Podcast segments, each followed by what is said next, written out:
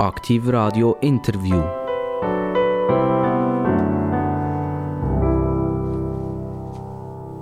Und Bing hat es gemacht. Und Sie wissen alle zusammen, wenn es Bing macht, dann muss hier vis-à-vis von mir jemand ganz interessant sein.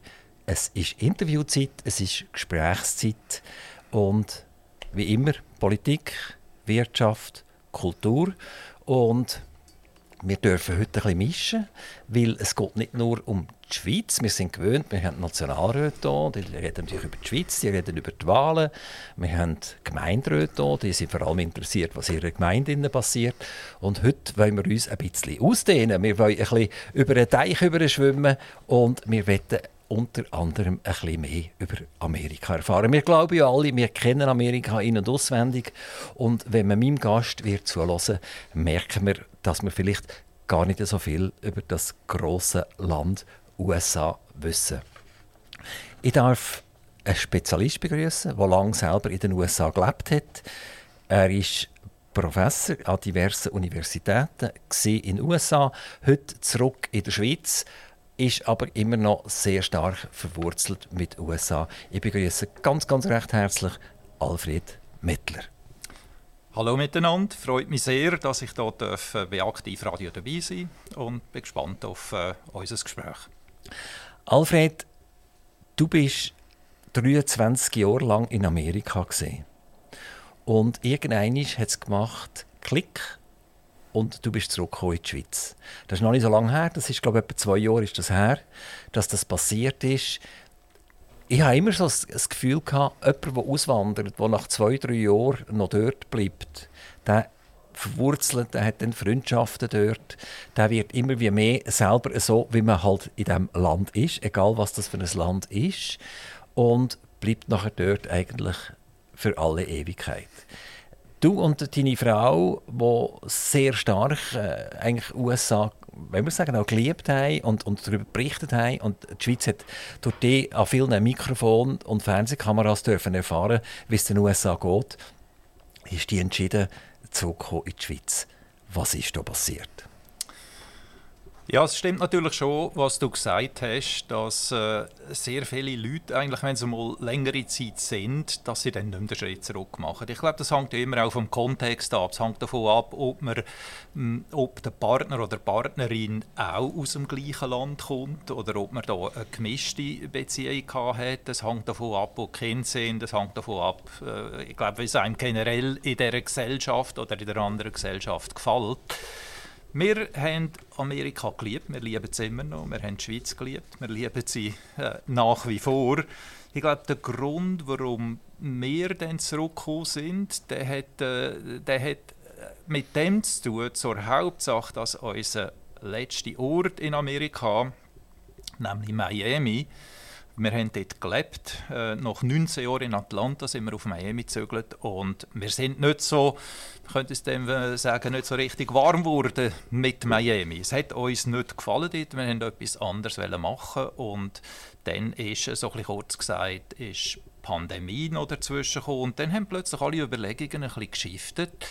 Und irgendwann haben wir dann beschlossen, dass wir jetzt zurück in die Schweiz gehen. Das tönt schon, wie du gesagt hast, ja, so, das macht Klick und dann ist man da, so sieht das von außen aus. Aber, aber natürlich als, als, ähm, als Ehepaar sind da sehr viele Diskussionen, sehr viele Überlegungen, sehr viel hin und her und sollte man oder sollte man nicht oder sollte man später und so weiter. Und äh, das haben wir gemacht und irgendwann haben wir uns entschieden und dann sind wir zurückgekommen. Man könnte meinen, dass man nach so vielen Jahren, also 20 Jahren in Amerika, Amerika kennt. Und ich habe mich dann entschlossen, von Atlanta nach Florida zu gehen, nach Miami zu gehen und sind ein bisschen enttäuscht worden von dieser Stadt. Da kann man eigentlich sagen, äh, Alfred Mettler, nicht einmal du kennst Amerika richtig. Ich glaube, Amerika kann man nie richtig kennen. Amerika ist ein riesiges Land, man muss sich das vorstellen. Oder? Die 50 Staaten, die 330 Millionen Einwohner, die Geografie, wo alles bietet, von Meer über Bergen, über Schnee, über Wüste und Landschaften und, und, und, und Flughäfen und, und eine Gesellschaft, die schon komplett divers ist. Amerika kann man nicht komplett kennen. Oder? Ich glaube, was man ein bisschen aufnimmt, ist, ähm, wenn man auf sich selber angewiesen ist. Wir sind ja auf Amerika ohne eine Firma im Rücken.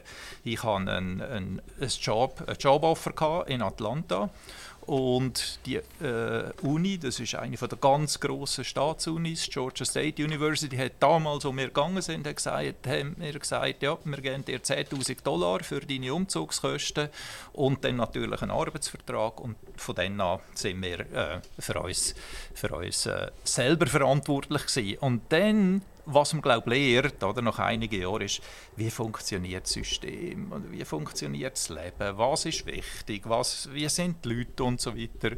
Und, und dann äh, und dann äh, ist es natürlich so, dass man auch immer ein bisschen fokussiert ist auf die Gegend, wo man gerade ist. Und Atlanta ist ein sehr schönes Beispiel vom durchschnittlichen Amerika. Andere Orte sind zwar speziell, aber sind vielleicht nicht das durchschnittliche Amerika. New York, San Francisco oder auch Miami, das sind spezielle Städte. Oder? Und ich glaube, was wir sicher mitbekommen, ist einfach so ein das Bild, oder? wie ticket die amerikanische, amerikanische Gesellschaft im Großen und Ganzen. Was wir aber natürlich nicht wissen, ist, wie geht es in diesen speziellen, in diesen extremeren Städten oder Gegenden zu und her. Wenn du in Atlanta geblieben wärst und nicht auf Miami gegangen wärst, wärst du dann heute immer noch in den USA? Das ist denkbar. Weil eigentlich haben wir immer so gesagt, also meine Frau und ich haben immer gesagt, im Alter gehen wir zurück in die Schweiz. Das hat mit verschiedenen Gründen zu tun und Atlanta ist einfach, weil nach diesen 19 Jahren Kinder sind gross, Kinder sind weg. Wir haben ein wunderschönes, grosses Haus, dort brauchen wir nicht mehr, wir möchten etwas anderes. Es ist so ein bisschen wie ähm, äh, Zufall, ein bisschen, ein bisschen Schicksal, ein bisschen Möglichkeit, dass das mit Miami gekommen ist und dass wir dann äh, dort sind und das hat dann wieder ein bisschen eine Wendung genommen. Es ist denkbar, dass wir noch in Atlanta wären, aber im, irgendwann im Alter ist eigentlich immer die Idee gewesen, zurückzukommen. Amerika ist gross, das hast du gesagt, in deinem Buch, wo du mit deiner Frau, der Adriana, zusammengeschrieben hast, Crazy Country USA. Ähm, du unter anderem auf die Kilometer darauf hinweisen. Ich zitiere das schnell. Zitieren. Wenn man diagonal durch USA durchgeht, dann sind das etwa 5300 Kilometer. Wenn ich in Lissabon starte und in Moskau aufhöre, das stellt man sich ja elendweit vor, dann sind das 4600 Kilometer oder 700 Kilometer weniger. Also das gibt eine Vorstellung, wie riesig das, das Land ist. Wo du jetzt in diesen 23 Jahren USA warst, hast du die 5300 Kilometer eigentlich gelernt kennen? Oder bist du ein Atlanta-Höcker und aus diesem Grund auch nachher von Miami so enttäuscht worden? Nein, wir haben in Atlanta gelebt, aber wir haben das Land, glaube ich, schon. Wir haben sehr vieles vom Land gesehen. Wir, haben, ähm, wir sind natürlich einmal in den Ferien, wo man ja als, als Professor hat man, äh, im Sommer einige Zeit, wo man kann für solche Sachen brauchen kann. Wir haben eigentlich viele Teile vom Land gesehen. Wir haben zum Beispiel Neuengland gesehen, also den Nordosten. Wir sind im Süden sei das Florida, sei das bis auf New Orleans. Wir sind, ähm, wir sind auf der anderen Seite gewesen, also Kalifornien oder Oregon, Washington State oder dann auch Arizona. Wir haben sowohl die klassischen, sage ich jetzt einmal, Sehenswürdigkeiten gemacht, Nationalparks und so weiter. Und wir haben auch Sachen gemacht, die vielleicht ein bisschen äh, nicht so, nicht so äh, klassisch waren. Meine Frau ist, ist ausgezeichnet im Herausfinden von so, von so interessanten Destinationen, wo man hin kann. Wir haben viel gesehen vom Land, aber das ist alles relativ. Wir, es gibt, wir haben einmal zusammengezählt, wir sind nicht unbedingt Staaten oder Länder oder so zählen, die wir besucht haben, aber ich würde mal so grob sagen, wir haben ein bisschen mehr als die Hälfte der Staaten haben wir besucht in den USA und auch etwas gesehen davon. Aber das heisst immer noch, etwa die Hälfte haben wir nicht. Oder sind nur darüber geflogen. Amerika hat 330 Millionen Einwohner, rund wir hier in der Schweiz haben jetzt rund etwa 9 Millionen Einwohner. Also das können wir uns eigentlich gar nicht so richtig vorstellen, wenn wir nicht mal längere Zeit dürfen Amerika bereisen. Wenn du jetzt von Staat zu Staat gehst, kann man das sagen, das ist fast wie, wie Länder, einzelne Länder mit fast mit Grenzen ringsum. Also kann man in diesen Staaten eine gewisse Denkweise herausfinden, wie die Leute ticken und äh, muss man das eigentlich so einzeln verstehen und lernen kennen, wie du ja am China hast müssen Florida lernen kennen, also Miami noch hast mal müssen lernen kennen und es anders rausgekommen, als du das erwartet hast. Kann man das auch von den anderen Staaten sagen? Also man reist in einen anderen Staat über und ist eigentlich fast mit einem anderen Land konfrontiert. Ja, wir müssen noch ein bisschen weiter abbrechen, oder? Weil Atlanta ist, ist die Hauptstadt vom Staat Georgia. Georgia generell ist lange Zeit ein konservativer Staat gewesen. Wenn man aufs Land rausgeht, dann ist man, sage ich mal, kann man sehr gut schockiert sein, so wie man das kann, wenn man aufs Land rausgeht in anderen Staaten in den USA, weil da ist dann nicht sehr viel um von Luxus und so weiter. Es gibt sehr ärmliche Regionen und so weiter. Jetzt geht man zum Beispiel in die Stadt Atlanta dann ist das eine boomende Stadt, oder, wo eigentlich alles hat, was eine moderne Stadt heute ausmacht, wo sogar, wo sogar ähm, Fintech-Industrie dort ist, wo Firmen ihre Sitze dort haben, wo wächst und so weiter. Oder? Das Bild, das man dort hat, auch von den Leuten, auch von ihrem sage ich, Abstimmungsverhalten, das ist dann oft völlig anderes, als man, als man es im gleichen Staat hat auf dem Land. Und ich glaube, das sieht man überall. New York ist dasselbe. Da ist man in der City. Das ist komplett anders als Upstate New York zum Beispiel, wenn man auf dem Land ist. Und das kann man fast, glaube in Amerika kann man das fast von allen Staaten sagen. Und darum ist es ein bisschen schwierig zu sagen, ja, die einzelnen Staaten ticken so oder ticken anders. Ich würde es so sagen, es ist ein bisschen, wie auch in der Schweiz, eine Stadt tickt anders als Land. Und einer der ganz grossen Unterschiede, wo wir uns glaube nie recht bewusst sind, in der Schweiz kommen wir irgendwo aufs Land raus.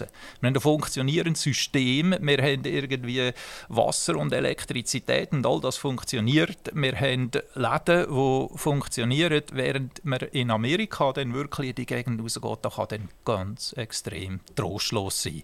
Und darum ist es, ist es irgendwie schwierig, das in einem Satz zusammenzufassen. Amerika bietet alles, aber nicht alles am gleichen Ort. Und ich glaube, das ein bisschen zu spüren, das ist halt etwas, ja, wo, wo auch ein bisschen Versuch und Irrtum beinhaltet. Du hast ähm, Florida und Miami erwähnt. Wir haben immer gefunden, Florida ist zwar schön zum Ferien machen, wir möchten nie in Florida wohnen, aus verschiedenen Gründen. Miami haben wir gedacht, ja, das ist eine super Stadt, oder? Die ist so äh, multikulti und hat viel Einfluss auch von, von Lateinamerika und so weiter. Wir haben dann natürlich schon realisiert, dass in Miami die Leute sagen, ja, also gell, Miami, das ist nicht Amerika. Amerika von 30 Kilometern nördlich an, in Fort Lauderdale. Miami ist Miami. Und das haben wir vorher ja auch nicht so gewusst. Wir haben dann auch natürlich angefangen zu verstehen, was man damit meint, wenn man das sagt. Aber das ist etwas, oder wenn man jemandem das sagt, dann ist das immer so, ja, der übertreibt oder wie auch immer. Hätte ich vielleicht selber auch nicht ganz geglaubt. Oder? Man spürt gewisse Sachen einfach erst, wenn man dort ist. Und, und das Interessante ist ja, Georgia und Florida sind Nachbarstaaten. Das heißt, Georgia ist leicht nördlich und Florida ist südlich. Und dort wird man jetzt davon ausgehen, dass die äh, näher beieinander sind, also dass Haufen Austausch stattfindet und dass eine gleiche Denkweise ist.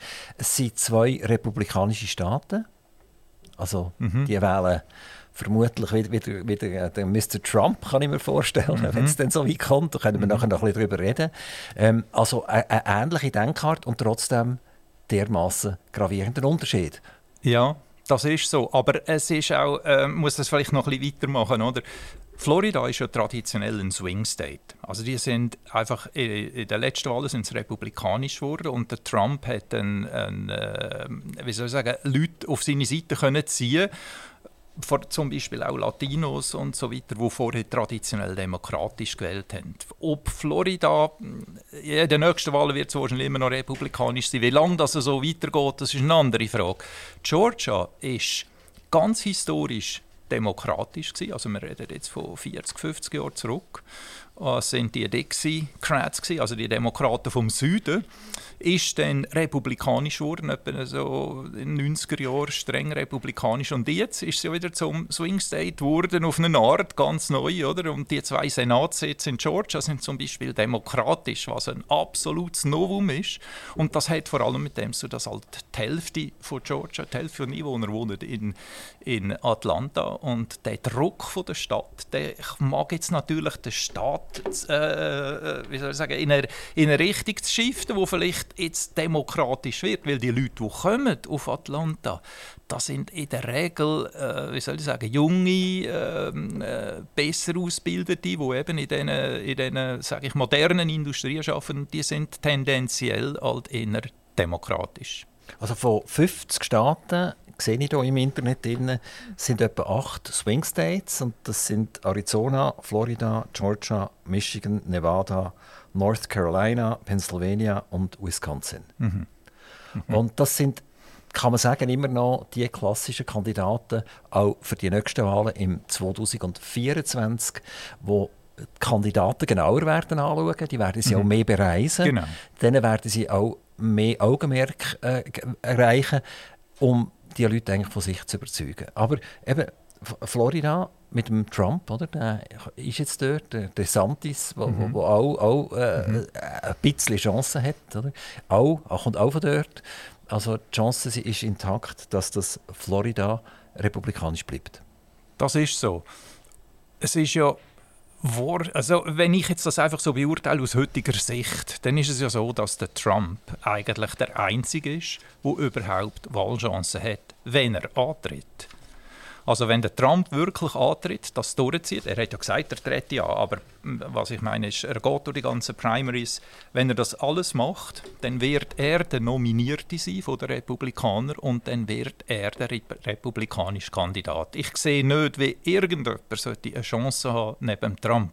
Ein DeSantis, der Governor von Florida, hm, postiert sich jetzt und äh, wird sicher äh, auch Schlagzeilen generieren, aber im direkten, in der direkten Ausmarchung gegen den Trump sehe ich nicht, dass er eine Chance hat. Was ganz anders wäre, ist, wenn der Trump aus irgendeinem Grund nicht in die Primaries geht. Dann wäre das Feld wieder komplett offen. Und dann sehe ich schon, dass auch ein DeSantis äh, eine Chance hätte. Dann, aber dann ist es offen. Wir, wir Schweizer schauen ja ein bisschen mit ungläubigen Augen in die USA. Man sieht einen Joe Biden, der auf der Bühne umeinander schülpert und man nicht so richtig weiß, weiß er, was er sagt. Also wir würden dann, wenn wir jetzt eine Firma hätten und, und das wäre mein Verwaltungsratspräsident, dann würde ich ihn vermutlich zum Ehrenpräsident machen und schauen, dass er operativ keine Aufgaben mehr hat. Dann hat man äh, äh, Donald Trump, wo wir, wo wir als, als äh, ich sage es jetzt, fast ein bisschen als Kotzbrocken anschauen, oder? In, indem er sich einfach unflätig benimmt, oder? Kein Komma hat und nichts. Und von einem Präsident verlangt man ja an und für sich eine gewisse vorausschauende Wirkung. Und dann muss man ja Menschen nicht dermaßen desavouieren. Jetzt haben wir vorher gesagt, 5300 Kilometer Diagonale. Wir haben gesagt 330 Millionen Einwohner. Und äh, kann man sagen, 329 Millionen irren sich einfach. Also wir Schweizer würden es einfach besser machen. Ja, das ist natürlich äh, einfach gesagt, oder? Weil wir haben so ein komplett anderes System hier. Wir sind von klein auf, sind wir eigentlich ich, fast trainiert, anders an Politik hinzuschauen, mit dem Mehrparteiensystem, mit dieser Kompromisssuche. Auch wenn es polarisierender geworden ist in der Schweiz, es ist ja trotzdem immer noch so, dass man aus verschiedenen Optionen auswählt. Es braucht einen Kompromiss, dass es am Schluss geht in Amerika mit dem Zwei-Parteien-System, oder ist das einfach immer so, ich sage immer, das ist wie, das ist wie der Cup-Finale, oder? Jetzt hat IB gegen Lugano gewonnen. Was aber, wenn jetzt einmal sage ich Thun gegen Vaduz im Göppfinal steht, dann wird entweder Thun oder Vaduz wird Göppsieger. Egal, ob jetzt das die besten Clubs sind in der Schweiz oder nicht. Wenn sie es mal bis dorthin geschafft haben, dann stehen nur die zwei zur Auswahl. Und äh, so ist es auch in der ganzen amerikanischen Politik. Wenn es immer nur zwei hat, dann bleibt am Schluss jemand übrig auf jeder Seite und jetzt muss man jemanden von diesen beiden wählen. Und man hat gar keine Wahl. Also man muss ganz es sind ja 150 anschauen. Millionen, die republikanisch denken und 150 Millionen, die demokratisch denken. Dann müsste man doch sich können überlegen, dass es vielleicht, ich sage jetzt, einen 40-Jährigen oder eine 40-Jährige gibt, gut ausgebildet, sehr fundiert, weitschauend und dass man die intronisiert und sagt, jawohl, das ist unsere Kandidatin oder unser Kandidat. Wieso nehmen Demokraten jemanden, den ich persönlich nie würde nehmen? Und wieso nehmen die Republikaner jemanden, den ich persönlich nie würde nehmen wie, wie ist das möglich? Warum kommen die durch die ganzen Ausmarkungsverfahren durch und äh, gewinnen nachher die, die Vorwahlen und, und sind nachher Präsidentschaftskandidaten. Mhm. Und, und du hast ja vorher gesagt, also wenn, wenn der Trump kommt, dann ist er Spitzenkandidat der Republikaner. Ich, ich kann es einfach nicht glauben. Ich auch nicht. ich kann es auch nicht glauben, oder? Und äh, es widerstrebt mir zutiefst. Und, äh, äh, aber ich glaube, wenn man das System einfach ein bisschen anschaut, oder? wenn man sich jetzt das vorstellt, Demokraten haben nachdem 2016 Hillary Clinton ja nicht gewonnen hat, oder, wäre es eigentlich an den Demokraten gewesen, jetzt das als Zeichen zu sehen. Sie hätten müssen die Verjüngung angehen. Sie hätten mal müssen anfangen mit ihren Kongressmitgliedern, dass vielleicht die Ältesten zurücktreten, dass man neue Kandidaten aufbaut und so weiter. Das hat man nicht gemacht. Und ich glaube, das hat mit urmenschlichen Sachen zu tun, dass wenn in Amerika man mal im Kongress ist oder als Politiker bekannt ist, dann hat man Macht sehr viel Macht und man wird, äh, es wird einem hofiert und so weiter. Und das ist halt nur menschlich, das will man nicht loslassen. Und das haben die Demokraten komplett verpasst. Oder? Wenn man jetzt denkt, Nancy Pelosi oder, hat das eigentlich ja gut gemacht. Ich würde es nicht mal sagen, die hat die, die, die, Demokratische Partei äh, schlecht geführt. Also, nein, ich glaube, die hat das gut gemacht. Aber sie ist ganz einfach schon so alt gewesen, dass man hätte müssen das anders angehen und vielleicht mit ihrer Hilfe andere Leute aufbauen. Das hat man verpasst. Und bei den Republikanern ist es halt so, dass der Trump ja, wo man mal gemerkt hat, der hat jetzt einfach die im Sack und mit seinen Methoden äh, hat er es irgendwie fertiggebracht, dass man entweder nur noch für ihn ist oder gar nicht politisch, gar nicht in der Politik ist. Und das das System, oder, dass wenn man etwas Neues aufbauen will, dann braucht man einerseits die Partei. Sie können eigentlich nicht einfach so eine neue Partei gründen. Das ist chancenlos in den USA. Man braucht eine von beiden Parteien. Die wiederum schauen einem an. Die überlegen sich, kommt da genug Geld rüber von, von der Industrie oder von, als Wahlkampfspenden und so weiter. Und dann kommt man irgendwie zu so Schlüssen, die wir rational nicht mehr nachvollziehen können, aber die wahrscheinlich mehr zu tun haben mit menschlichen Eigenschaften und mit Geld natürlich als mit, äh, als mit äh, rationalen Überlegungen. Bei mir am Mikrofon bei Aktivradio der Alfred Mettler. Alter Alfred Mettler hat mehrere Professuren in den USA, ist zurück in der Schweiz seit kurzem und berichtet jetzt vielleicht auch so ein bisschen aus Schweizer Augen wieder zurück auf eine 23-jährige Zeit in Amerika. Er hat ein Buch geschrieben mit der Adriana, seiner Frau zusammen. Das heißt Crazy Country USA. Und dort steht zum Beispiel dass mal in einer Sendung gefragt worden ist, ist Amerika wirklich so great oder America is great mit einem Ausrufzeichen. Und da zitierst du, äh, Alfred, äh, der Will McCoy, Entschuldigung, McAvoy, und er sagt, tja, sind wir wirklich so die Besten? Und dann sagt er, 180 Länder auf der Welt haben die gleichen Freiheiten wie Amerika. Wir sind an der siebten Stelle, was Lesen und Schreiben anbelangt. Wir sind die 27. Nation, was Wissen in Mathematik anbelangt. Wir sind die 22. Nation, was Naturwissenschaften anbelangt. Wir sind nur die 49. Nation, was die Lebenserwartung anbelangt. Und jetzt wird es ganz böse. Wir sind die 178. Nation in der Kindersterblichkeit. Also 177 Nationen haben weniger Kindersterblichkeit als Amerika. So, jetzt, wenn man das liest, dann würde man sagen, man hat es mit einem Drittweltland zu tun. Ähm, ist das wirklich so? Oder ist das ein Zitat, das du hier aus einer Show rausgeholt hast, wo das dem seine persönliche Meinung ist? Ja, das ist jetzt, äh, finde ich, sehr spannend, dass du das bringst aus unserem Buch. Ja, Adriana und ich, meine Frau, wir haben das Buch lange mit uns umgetragen und haben dann gesagt, jetzt wollen wir das endlich schreiben. Und das ist ein Gemeinschaftswerk gewesen. und wir haben ähm, ja, sehr viel Herzblut dort reingesteckt und sind auch beide absolut happy mit dem, mit dem was rausgekommen ist. Jetzt das Zitat ist aus einer Serie, die heißt Newsroom. Das ist äh, ähm, vor einigen Jahren gelaufen und der Will McAvoy, den du zitiert hast, der sagt genau das. Jetzt, und deine Frage ist eigentlich, ist Amerika ein Drittweltland? Man könnte das eigentlich meinen. Und ich glaube, die Antwort ist, Amerika ist ein erstes, ein zweites und ein Drittweltland. Es kommt ganz darauf an, auf was man schaut. Und ich glaube, aus schweizerischer Sicht, wir hier in der Schweiz, wohlhabendes Land, wir haben, eigentlich alle hier haben das Gefühl, sie kennen Amerika auf die eine oder andere Art. Aber wenn man sich überlegt, was kennt man eigentlich, dann ist es einerseits ist natürlich der Top, oder? Wir lesen in den Zeitungen von den Top-Unis und so weiter, von den Top-wissenschaftlichen äh, Erkenntnissen und Medizin und so weiter.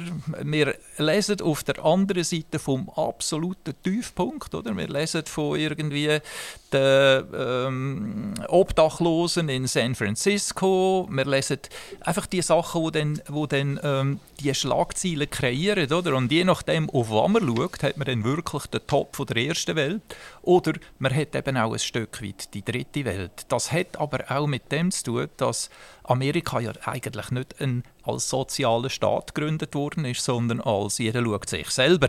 Und darum gibt es kein Auffangnetz und darum gibt es auch das ganz Schlechte in Amerika, so wie wir es vielleicht bei uns, in der Schweiz sowieso nicht, in anderen europäischen Ländern noch mehr, aber in der Schweiz sehen wir das eigentlich nicht.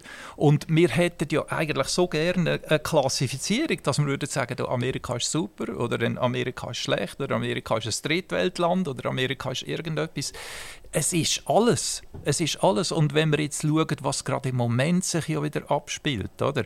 Es gibt ja im Moment nur ein westliches Land, das überhaupt eine schlagkräftige Armee hat. Das ist Amerika, oder? Das, das ist wirklich Amerika hebt das zusammen. Und du hast vorhin noch den Joe Biden erwähnt, oder? Wo gesagt hast, ja, das ist, ich würde ihn nicht wählen, ich würde ihn zum Ehrenpräsident machen. Der Joe Biden ist alt und er kommt auch als alt über. Wenn man aber nicht seine Auftritte anschaut, und ich zittere nämlich auch, wenn ich ihn sehe, oder, ob er jetzt das wieder schafft, ob er sich kann klar ausdrücken kann. Er hat einfach Moment, da kommt er wirklich nicht als, als, als äh, wie soll ich sagen, voll präsent über, aber er hat auch andere Momente. Jetzt aber, wenn man schaut, was er geschafft hat, dann muss ich sagen, ist natürlich ist enorm gut, was er in seinen ersten, jetzt äh, mehr als zwei Jahren Präsidentschaft erreicht hat. Chapeau, er hat ohne grosses Aufhebens, oder, hat er grosse Reformpaket durch den Kongress gebracht, obwohl er, ja, obwohl er ja ähm, ständig die Kämpfe hat mit den Republikanern. Wenn er jetzt den Schuldendeal gelöst hat, oder, höchst elegant, äh, wenn er die NATO zusammengebracht hat, wenn er eigentlich die ganze westliche Welt zusammengebracht hat ich ziehe den Hut. Und ich glaube, das zeigt eben auch ein bisschen, warum schlussendlich es schwierig ist, eine Alternative zu haben. Oder? Man sieht all diese Nachteile, aber auch, man sieht auch die Vorteile. Am Schluss ist das immer, wir sagen dem einmal ein Package-Deal. Sie müssen das ganze Paket nehmen. Sie können nicht einfach wählen. Natürlich, wir hätten gerne den 45-jährigen Biden, der scharf ist, der gute Auftritte hat, der redet wie der Obama, der aber auch die ganze Welt kann hinter sich, oder die westliche Welt kann hinter sich scharen, wenn es muss sein. Das Package ist nicht so. Oder? Das Package ist ist am Schluss, es ist der Biden oder es ist der Trump und beide Parteien sehen so aus, wenn es niemand hätte, der hinten dran kommt. Und wirklich, wirklich neu anfangen könnte man nur, wenn weder der Biden noch der Trump würden kandidieren, weil dann hätten wir einen richtigen Wahlkampf mit sicher 20 Demokraten, 20 Republikaner mit den Primaries und am Schluss wären die zwei übrig und das wäre so oder so neu. Das sehe ich im Moment nicht. Du hast vorher die Schuldenobergrenze erwähnt und äh, das ist ja in sich selber eine unglaubliche Geschichte. Das Land, wo man sagt, es ist die größte Volkswirtschaft der Welt, muss all paar Jahre die Schuldenobergrenze erhöhen. Das heißt, der Staat verschuldet sich mehr und mehr und mehr. Die USA ist mittlerweile mit etwa 122, 123 Prozent verschuldet im Verhältnis zum Bruttoinlandprodukt. Das hätte schon gleich mal irgendein wirklich Drittweltstatus. Und äh, wer ist höher? Wir können viel schnell schauen auf der Liste. Also Japan mit 261 Prozent ist der absolute totale Spitzenreiter. Japan und Amerika unterscheiden sich ein bisschen, dass die Japaner sehr stark bei sich selber verschuldet sind. Das heisst, wenn die, wenn die äh, einen Schuldenschnitt machen oder irgend so etwas, dann trifft es die eigenen Leute. Das ist bei den Amerikanern nicht der Fall. Dann geht es dann schnell nach Griechenland mit 177 Prozent, aber die ist stark abnehmend. Also die haben sich wieder im Griff einigermaßen, die haben sich stark verbessert. Und dann kommt schon gleich Italien, Italien mit 145 Prozent und jetzt kommt die USA mit 122, 123 Prozent und mit dieser Schuldenobergrenze peilen sie die 130 Prozent an vom Bruttoinlandprodukt. Ein absolutes No-Go. Also wenn wir Estland nehmen zum Beispiel, ein russenöches Land, die sind mit 17 Prozent verschuldet. Also äh, fast zehnmal weniger. Russland ist nur mit 20 Prozent vom Bruttoinlandprodukt verschuldet. Und das ist ganz, ganz, ganz anders, als wir das eigentlich in den Zeitungen, im Fernsehen und so weiter wahrnehmen. Also, eigentlich ist Amerika ein Land, das sich selber nicht mehr aufrechterhalten kann. Und Estland ist ein Land, das sich locker selber aufrechterhalten. Und Deutschland, also Europa, geht auch in die Richtung, ist aber noch viel, viel weit, weit weg von USA. Also Deutschland hat etwa die Hälfte von der, von der Schuldenquote von, von Amerika. Also es ist für uns unvorstellbar, dass Amerika irgendjemand herfährt, wo irgendeiner mal den Hahn zudrehen und dann wären die bankrott. Ähm, spielt das heute gar keine Rolle mehr? Ja, können wir einfach als Fettgeld drucken, die können Obligationen rausgeben, was sie wollen und, und irgendeiner kauft das. Der, der, ich sage jetzt der Ramsch, Dollar bei 90 Rappen, Tendenz gegen 70 Rappen irgendein äh, Also ich, ich bin einfach baff erstaunt gesehen, als ich vor dem Interview mich schnell ein bisschen um die Zahlen gekümmert habe. Mhm. Ich glaube, die ganze Schuldenproblematik ist etwas, das komplett missverstanden wird. Vor allem in der Schweiz und auch in der Presse, weil es liefert halt immer wieder Schlagzeilen, wo man dann, ja, wo man dann ein bisschen einseitig interpretiert. Ich glaube, man muss zwei Sachen unterscheiden. Das eine ist, was du gesagt hast, die Schuldenhöhe. Die ist enorm. Völlig einverstanden. Kann Amerika 120 Prozent verkraften? Klar. Können sie 130 verkraften? Können sie auch. Können sie 150 verkraften? Das können sie auch. Jetzt kommt aber eine Einschränkung. Warum können die da? Und warum ist es ein Unterschied, ob Griechenland 150% oder 160 verschuldet ist oder 170 oder Amerika? Ich glaube, Amerika ist, hat zwei absolute Vorteile. Das eine ist, der Dollar ist die Leitwährung und der Dollar bleibt die Leitwährung. Der Kapitalmarkt ist nie so groß und so liquid wie in Amerika. Und Schulden machen. Und, und Amerika ist ja auch die, mit, äh, nach wie vor weit, bei weitem die stärkste Wirtschaftsmacht. Ist auch militärisch mit Abstand am stärksten. Amerika hat sehr viele kraftvolle Sachen. Und Schulden machen kann Amerika im Moment so viel, wie es will. Die Schuldenobergrenze ist eigentlich etwas völlig anderes. Ich vergleiche das immer, das ist wie wenn man in einer Familie ist und man gibt dem Kind Sackgeld. Und sagen wir, das Kind kommt 100 Franken Sackgeld im Monat über und am 15. kommt es zu den Eltern und sagt, ich habe die gebraucht, kannst du mir nochmal 100 geben? Dann wird je nachdem, oder, werden die Eltern sagen, okay, du kannst nochmal 100 haben, dann werden sie sagen, ich bleibe jetzt hart. Wenn die Eltern hart bleiben, ist dann Familie bankrott, weil das Kind die nicht, äh, nicht mehr Geld ausgeben bis Ende Monat. Natürlich nicht, oder? Aber für das Kind kommt es vielleicht ein bisschen vor wie bankrott, weil es kein Geld mehr hat. Und das amerikanische System ist eben so komisch, dass wirklich der Kongress muss die Grenzen anheben Und dann lesen wir wieder, Amerika wäre bankrott. Amerika kann gar nicht bankrott gehen. Es hat Weltwährung, es hat zwar Schulden, es kann beliebig Geld drucken und solange das so ist, dass es die Weltwährung hat, hat es wirklich nur nur ein politisches Problem, ob jetzt die wollen ihre Spiele machen in Washington und die Schultergrenzen anheben oder nicht. Jetzt hat, hat man das Theater ja all paar Jahre wieder. Und all paar Jahre liest man, Amerika könnte bankrott gehen. Und ich denke alle Jahre, es, es wird nicht passieren. Es geht nicht. Niemand in Amerika glaubt wirklich, dass das Nicht-Anheben der Schuldengrenze gleich jetzt einfach Sackgeld sperren, oder? Dass das wirklich je jemand so will. Das sind Drohgebärden, versuchen politisch auszunutzen. Und darum, ich bin nicht so besorgt um die amerikanischen Schulden im Moment. Was wichtig ist, ist, dass Amerika wieder einen Weg aus dem herausfindet. Im Moment finanziert man natürlich einen Krieg und, und so weiter. Also die Schulden werden weiter wachsen. Aber man darf nicht vergessen, Amerika hat sich bis jetzt noch immer irgendwie aus dem Schopf gezogen. Und da ist eigentlich, dort, dorther kommt mein Optimismus. Im Moment stören mich die Schulden eigentlich nicht. Also dein Beispiel, das dunkelt mich nicht sehr professoral. äh, die Idee mit dem Kind, mit dem Sackgeld, ist eben anders, wie wenn eigentlich ich mich verschulde beim französischen Bäcker. Also ich bin Amerikaner und hole die 100 Dollar beim französischen Bäcker. Oder irgendwann wird der französische Bäcker sagen, es ist jetzt gut, gib mir die Stütze zurück. Und Japan, dort stimmt dieses äh, Beispiel. Das ist tatsächlich so. Die sind bei sich selber verschuldet primär, die Amerikaner aber nicht. Die Amerikaner haben eine mega grosse Auslandverschuldung. Also halt das mit dem Sackgeld eigentlich nicht. Der Dollar ist bei 90 Rappen gelandet. Wenn die Inflationstendenzen sollten anhalten, sie haben es jetzt zwar ein bisschen korrigiert, ähm, dann gibt es Berechnungen, die sagen, der Dollar landet bei 70 Rappen. Und, und warum landet er dort? Weil der Gegenwert effektiv nicht mehr da ist. Also, früher war es mal Gold, oder? und dann haben die Amerikaner gesagt, Öl wird weltweit nur im Dollar gehandelt und haben faktisch so da wie sämtliche Ölreserven eigentlich mehr oder weniger Amerika gehören, weil sie, sie in Dollar gehandelt wurden. Sobald einer probiert hat, wie, wie Libyen oder äh, äh, Irak, äh, Öl zu handeln, nicht im Dollar, sondern im Euro zum Beispiel, dann hat es einen Krieg gegeben und hat es getatscht, oder? Also, ich, ich, sehe das schon nicht ganz so, Sackgeld, 100 Dollar, Papi und Mami, ich sehe das schon ein bisschen tragischer.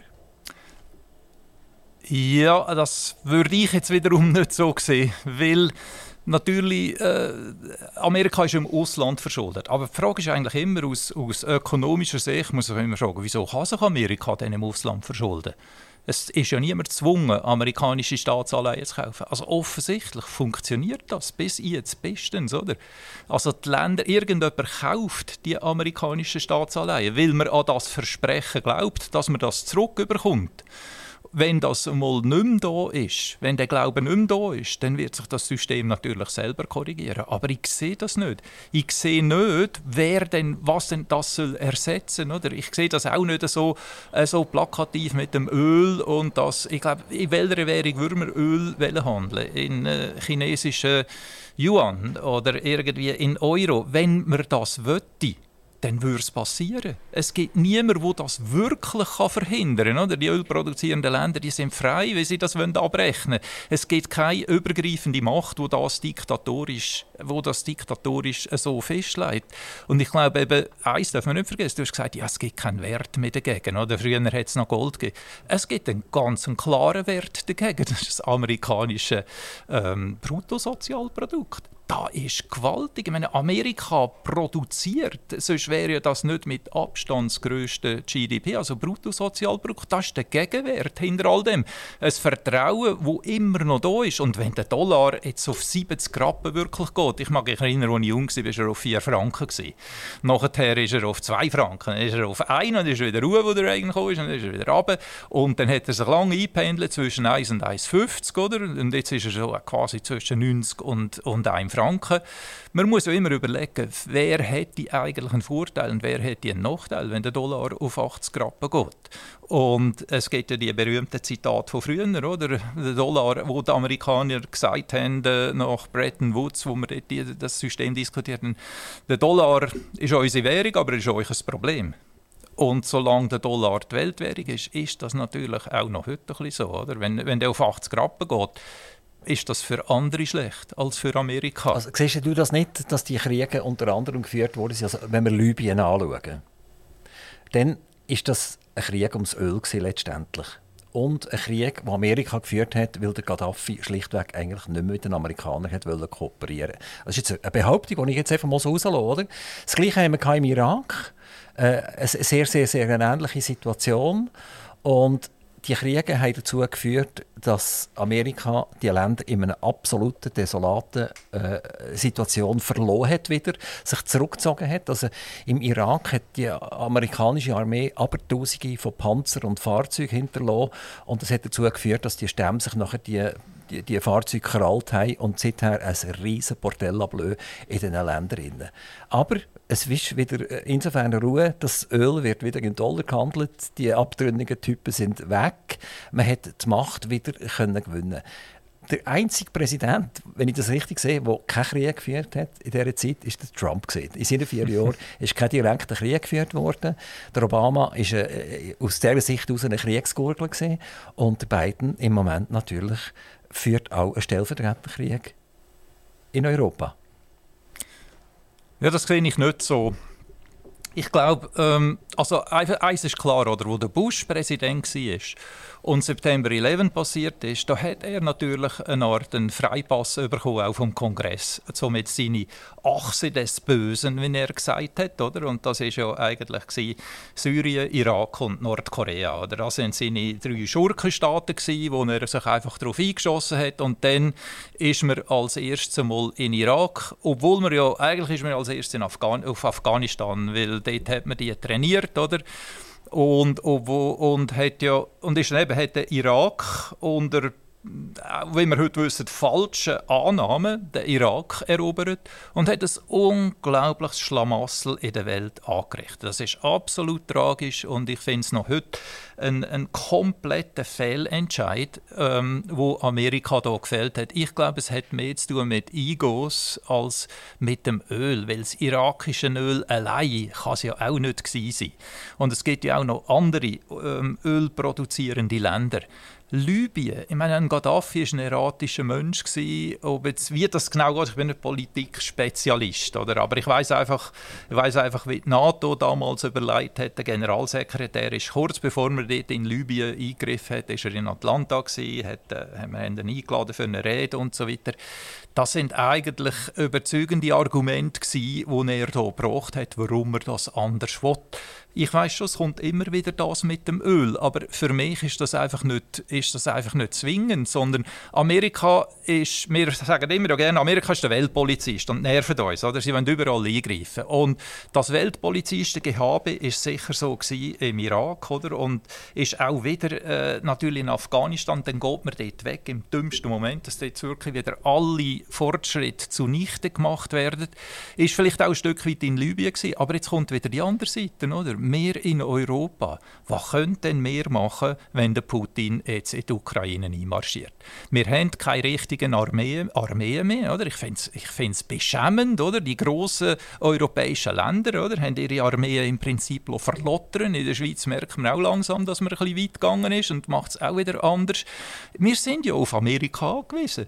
Wenn nicht Amerika wäre, oder? Dann, dann würde Putin wahrscheinlich heute die Ukraine vermutlich besetzt. Und das ist halt wieder das das Spiel, oder? Amerika ist alles gleichzeitig. Es ist das Böse und es ist das Gute und es ist Schöne und es ist Wüsten und es, kommt, es, es lädt einem ja auch ein, verschiedene Optiken zu haben, so wie jetzt die, die du gesagt hast, die ich zwar nicht teile, aber wo ja, ich dir natürlich auch schon gehört habe, welches dann am Schluss wirklich die richtige ist. Ich glaube, das immer ist wie ein Puzzle. Da sind so viele Teile, die ineinander gehen. Man kann auf das fokussieren oder aufs andere. Das ist halt dann eben, Amerika bietet einem das. Es ist ja auch transparent. Was wissen wir von Russland?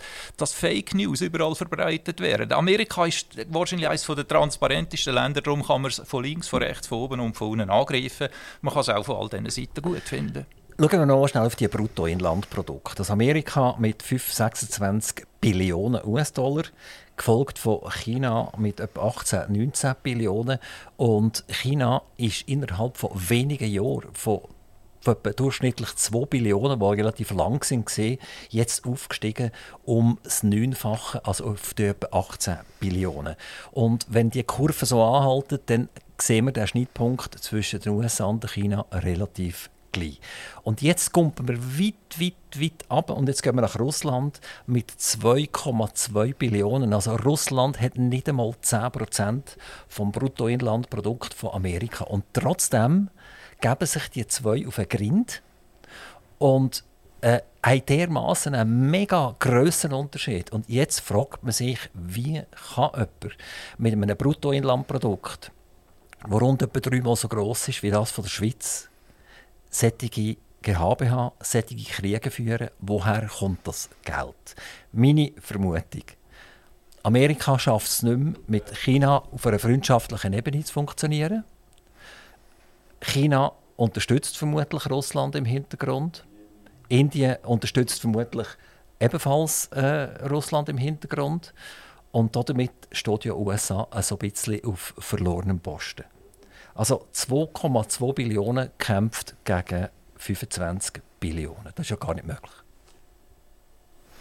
Ja, wie wir sehen, ist das schon möglich, oder? Du hast die Frage gestellt, eigentlich so ein bisschen, wie kommt Russland zu diesen Ambitionen, oder? Wenn ich es richtig verstanden habe.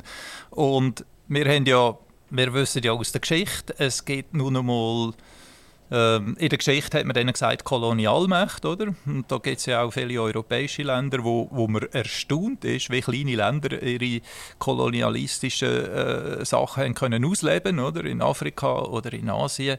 Wieso dass das so ist, ist glaube ich als Schweizer ein bisschen schwierig zu verstehen. Wir sind nicht so sozialisiert, dass wir irgendwie uns für die Größten halten und finden, wir sollten jetzt irgendwie das erobern und dort erobern.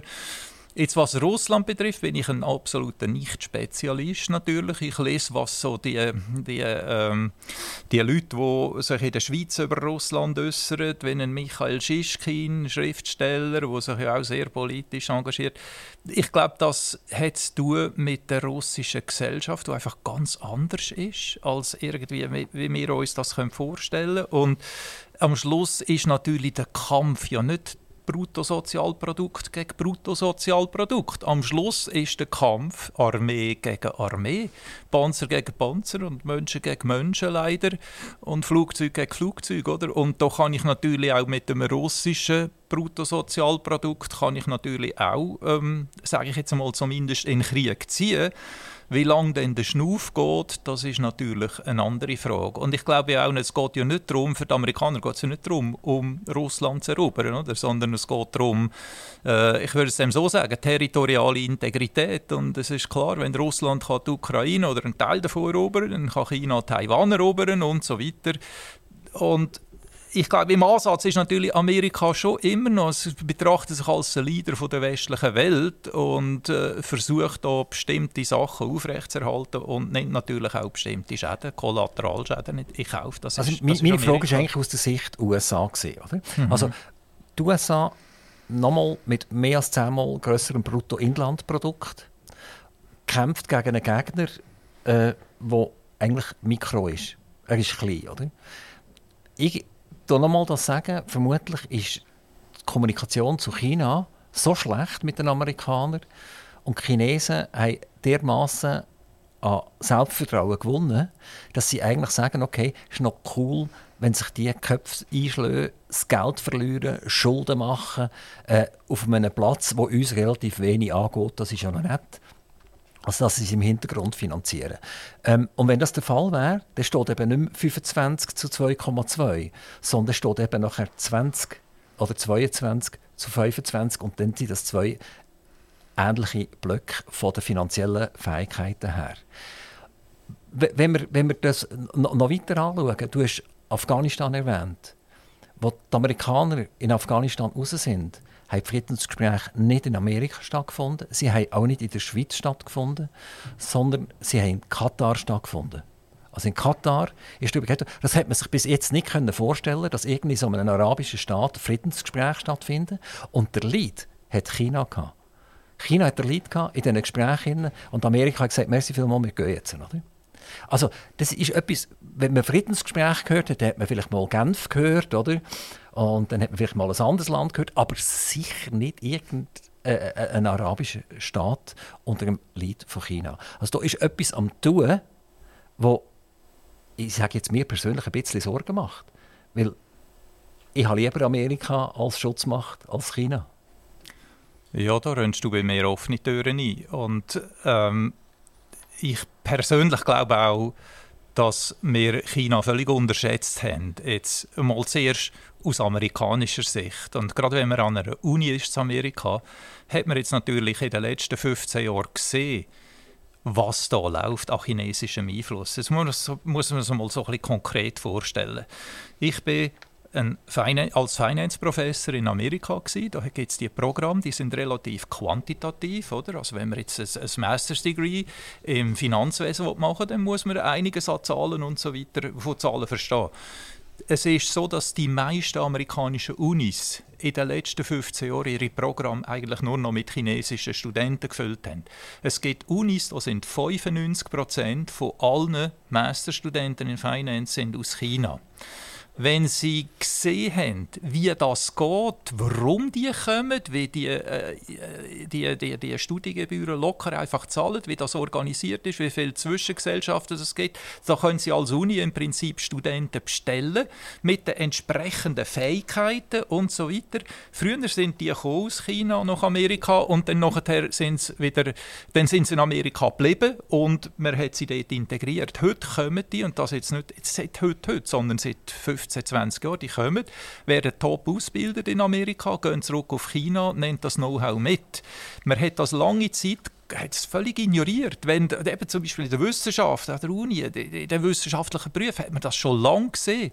Man hat gesehen, wie China äh, seine Konfuzius-Institute aufbaut in den USA. Einfach die ganze, äh, wie soll ich sagen, äh, Einflussnahme, oder? Und äh, das hat eigentlich niemand je ausgesprochen. Und ich habe gesagt, ich ähm, habe null, null Sympathie, null irgendetwas für den Trump. Aber ich glaube, zwei Äußerungen hat der Trump ähm, richtig gemacht. Das ist das, was ich schon gesagt habe. Er hat gesagt, es geht nicht, dass wir die NATO allein finanzieren. Ihr müsst jetzt auch etwas machen mit euch Armee. Und das Zweite ist, er hat gesagt, mit China stimmt das nicht mehr ich finde es brandgefährlich, wenn man zum Beispiel China lässt, lässt die Infrastruktur aufbauen, die digitale. Ich finde das brandgefährlich. Ich finde es auch brandgefährlich, wenn wir in der Schweiz erlauben, dass Firmen wie Syngenta äh, in Mehrheit, unter Mehrheit von chinesischen Besitzern kommen. Das sind strategische Sachen. Und ich finde immer, Reziprozität wäre eigentlich das Richtige. Solange wir können in, in China auch Firmen mehrheitsmäßig besitzen dann ist das der freie Markt. Und als Ökonom ähm, kann man das irgendwie äh, so sehen. Aber so wie es dieser Einseitigkeit, dass man das toleriert hat und so weiter, das hat mich gestört seit er. Ich finde es auch immer schlimmer. Und jetzt hast du erwähnt, ja, quasi China äh, finanziert den Krieg in Russland. Wie weit sie das machen, weiß ich nicht. Aber dass sie es machen, ist eigentlich offensichtlich, dass die ihre Interessen haben, dass China globale Interessen hat, oder? Und Amerika hat auch globale Interessen. Ich glaube, das ist klar. Am Schluss sind es die zwei Mächte, die eigentlich wirklich mächtig sind ob man jetzt dem Stellvertreterkrieg sagt oder wie auch immer. Aber am Schluss geht es wirklich um die Dominanz und ich gehe völlig mit dir einig. Ich habe auch lieber Amerika als Schutzmacht, weil es sind mehr meine Werte als China. Wo man Transparenz nicht hat. In Amerika hat man wenigstens Transparenz. Ich sehe auch alles, was läuft. Ich kann einverstanden sein oder nicht, aber ich sehe es wenigstens. Wo sehe ich das sonst? Ich hätte jetzt noch eine Frage an die Speziesökonomen. Mhm. Auch wieder mit Russland. Also wir, wir, haben die Sanktionen ergriffen und eigentlich, wer, wer Zürich Zeitung gelesen hat und vielleicht noch den Blick ab und zu etc. hat gewusst, okay, Russland geht relativ schnell in neu. Wir zeigen jetzt, wo der Bart den Most holt. Und nachher ist Folgendes passiert. Man wollte mal den Rubel zerstören, dass sie den Import nicht mehr finanzieren können, dass sie eigentlich äh, so relativ tot sind. Und dann ist der äh, Putin übergegangen und hat seiner Nationalbank gesagt, wenn jemand von uns Energie will, dann muss er Fremdwährung äh, auf der Nationalbank platzieren und das in Rubel tauschen. Und Energie gibt es nur noch gegen Rubel und nicht mehr gegen Dollar und nicht mehr gegen Euro oder irgendeine Fremdwährung. Das hat gemacht, dass der Rubel plötzlich durch Decke ist, stabiler geworden ist als je. Und dort hatte ich das Gefühl, gehabt, dass auch die Ökonomen mit offenen Müller und grossen Augen umeinander gestanden sind. Und einiges mehr die Spezies-Ökonomen uns Bürger so ein bisschen in die Irre geführt hat. Ja, ich glaube, man muss schon sehen, oder? Ökonom Ökonomie ist keine exakte Wissenschaft, sondern die entwickelt sich weiter und in der Ökonomie ist es ja klassisch so, wir wissen eigentlich nur, was je passiert ist. Wir wissen nicht richtig, was wird passieren, wenn eine Situation völlig neu ist, weil wir keine, äh, keine Basis aus der Vergangenheit haben. Und ähm, ja, braucht es euch denn überhaupt? Ja, das ist eine gute Frage. Als ich Ökonomie studiert habe, oder, das gibt es ein berühmtes amerikanisches Sprichwort, oder, es ist Common Sense made difficult, das ist eigentlich der Common Sense in schwierigen Worten erklärt, das ist eigentlich Ökonomie. Habe ich auch ähm, äh, zeitweise natürlich den Eindruck gehabt, ich glaube, Ökonomen, äh, gibt's, da gibt es so viele Meinungen und es gibt ja auch sehr viele Ökonomen, die haben eine politische Agenda, oder? Und wenn ich natürlich in einer bestimmten Partei bin, dann werde ich als Ökonom auf diese Seite argumentieren und das ist vielleicht die andere Seite, als wenn ich in einer anderen Partei bin. Ich glaube, man muss da als Ökonom schon auch ein bisschen Demut haben, oder? Wann haben wir denn je so eine Situation gehabt, dass man so ein Sanktionsregime aufgezogen hat, wie jetzt gegen Russland? Eigentlich haben wir es nicht gehabt. Wann haben wir eine Situation gehabt, wo so viel Oligarchen, wo so viel vom Vermögen von Russland in, in, an anderen Orten in Europa Oligarchen haben und so weiter? Wann haben wir eine Situation gehabt, wo gleichzeitig mit den Sanktionen eben China beispielsweise hindurch die Deals macht mit Russland die Energie abkauft und es dann natürlich über so einen Weg wieder kann in irgendwelche äh, Zahlungssysteme gehen Ich glaube, der Glaube, dass man jemanden komplett kann abschotten kann, vom Zahlungssystem, vom westlichen, das ist ja eigentlich, wo die Sanktionen machen sollten, das geht nur, wenn das Land keine Macht hat. Aber Russland hat Macht, und zwar wegen der Energie.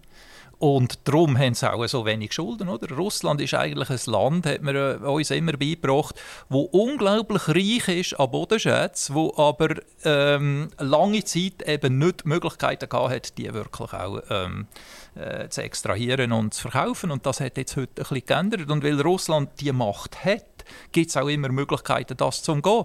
Afghanistan, wenn man das ein Land wie Afghanistan vom Zahlungsverkehr abschneidet, dann ist das kein Problem. Oder? Wahrscheinlich äh, Irak ist schon wieder viel schwieriger, weil da gibt es wieder etwas, da gibt es Öl. Iran hat man ja versucht, wenn man jetzt schaut, was im Iran alles gelaufen ist. Oder? All die Sanktionen sind nicht, nicht so massiv gewesen wie mit Russland, aber man hat es auch nicht hergebracht. Es gibt einfach immer Umgebungswege. Es ist wahrscheinlich so bisschen, wenn man einen, einen Bach komplett abdichten oder Irgendwo findet Wasser immer wieder Aber weißt, Es braucht ja euch Experten genau dann, wenn Schwierigkeiten auftreten.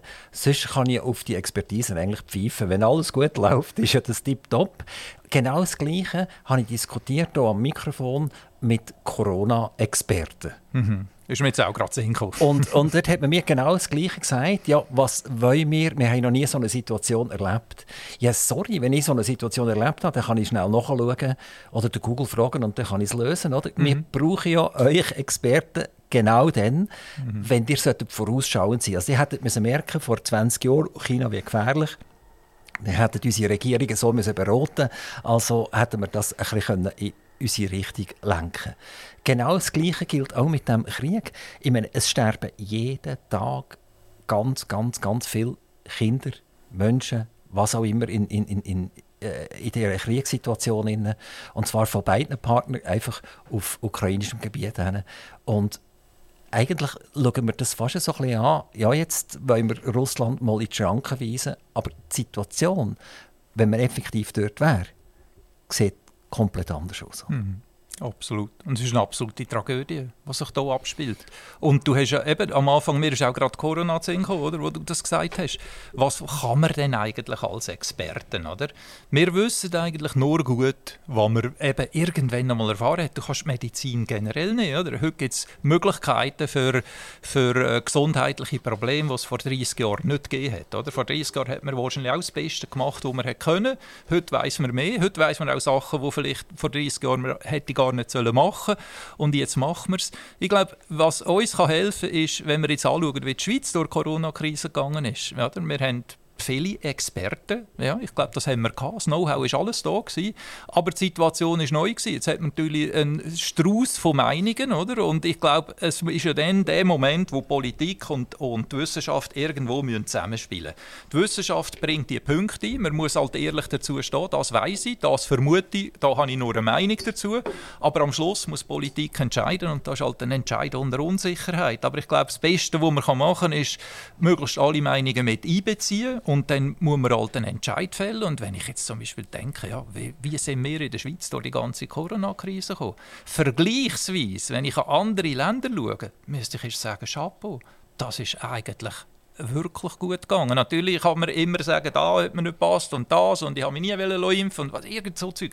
Da kann man immer sagen, aber man muss es ja relativ sehen. Wie haben es andere gemacht?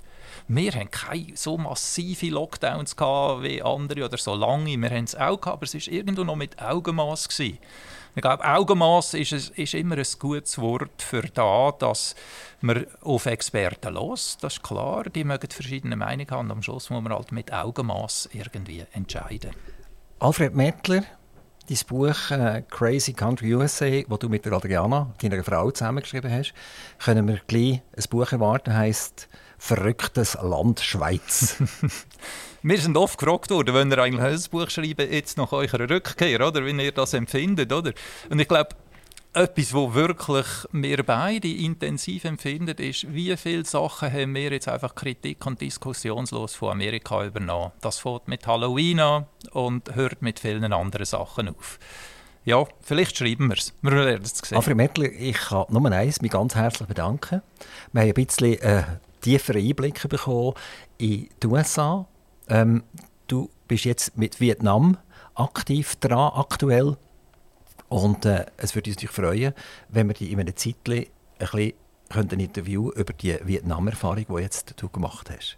Sehr gerne, würde mich freuen. Danke Herz, vielmals. Herzlichen Dank, liebe Grüße an Adriana und das Buch hat mega Spass gemacht. Danke vielmals. Aktiv Radio Interview.